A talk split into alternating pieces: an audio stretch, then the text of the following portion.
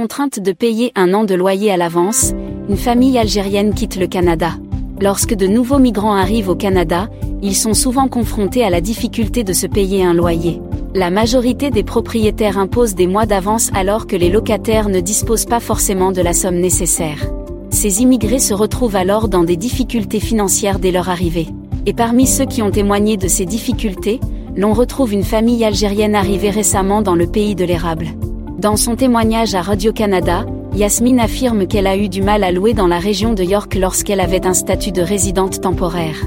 Après avoir réussi à s'installer un certain temps, à Vaughan non sans avoir payé selon elle une année d'avance de loyer, dont six mois en chèque postdaté, Yasmine et sa famille n'arrivent plus à payer le loyer, faute de ressources financières. C'est avec une grande tristesse que cette famille de trois personnes a fini par retourner en Algérie. On a tout abandonné. On a vendu tous nos meubles, bradés, témoigne Yasmine.